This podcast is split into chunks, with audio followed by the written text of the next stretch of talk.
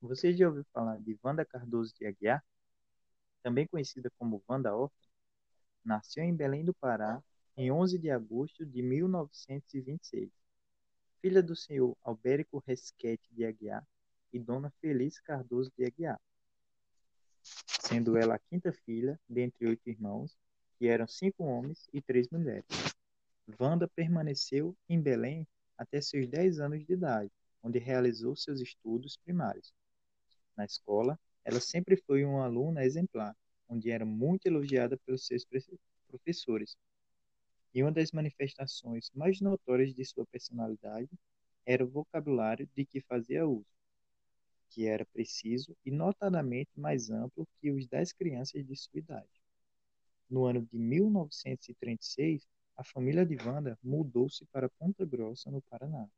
E é nessa fase que a sua escolha pela enfermagem começa a se delinear. Nesse mesmo período, o país havia declarado guerra ao eixo e estava em plena mobilização militar e preparo do povo para possíveis ataques aéreos. Mediante esse período turbulento que o país passava, a Cruz Vermelha do país abriu curso para voluntários socorristas, no qual Wanda se inscreveu. Logo ela foi convidada para trabalhar em atividades de enfermagem, onde logo recebeu os rudimentos da profissão através de uma antiga funcionária do posto e com o médico pediatra o Dr. Valdemar.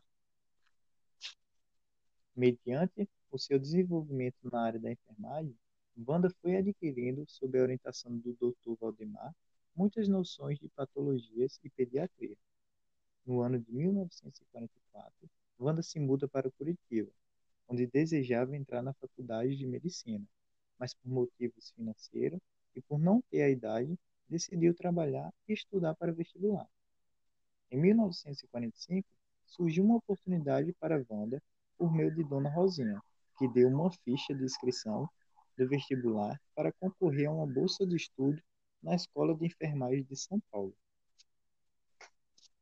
Alguns anos mais tarde, entre 1948 e 1949, Wanda trabalhou em Santarém, no CESP, onde por meio deste serviço pôde desenvolver uma das suas primeiras referências bibliográficas na realização do arquivo Conceito de Enfermagem, que foi publicado no Dia da Enfermagem, na Gazeta do Povo, em Curitiba, em 12 de maio de 1951. No ano de 1954, casa-se com o engenheiro Luiz Emílio Gouveia Horta, e daí passa a se chamar Wanda de Aguiar Horta, ou simplesmente Wanda Horta, que é como ficou conhecida nacionalmente.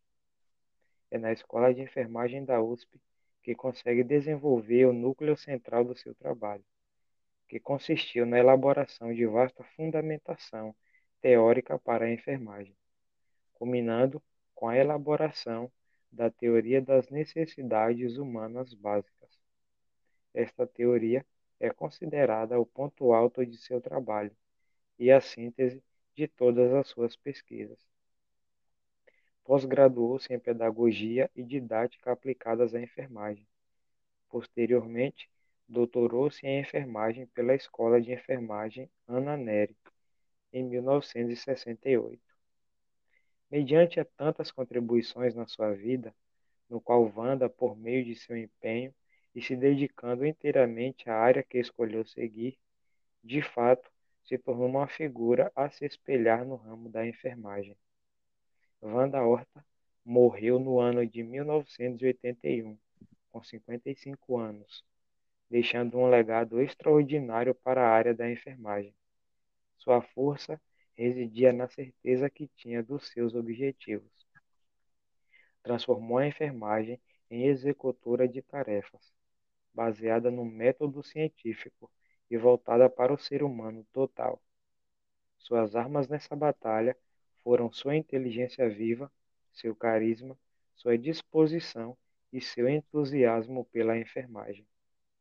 Wanda foi uma intelectual de vanguarda, ávida por buscar conhecimento e aprofundamento na área da enfermagem. Por meio de seus esforços, abriu fronteiras em nível de conhecimento nacional e internacional. Ensinou e aprendeu, mas principalmente disseminou as teorias de enfermagem.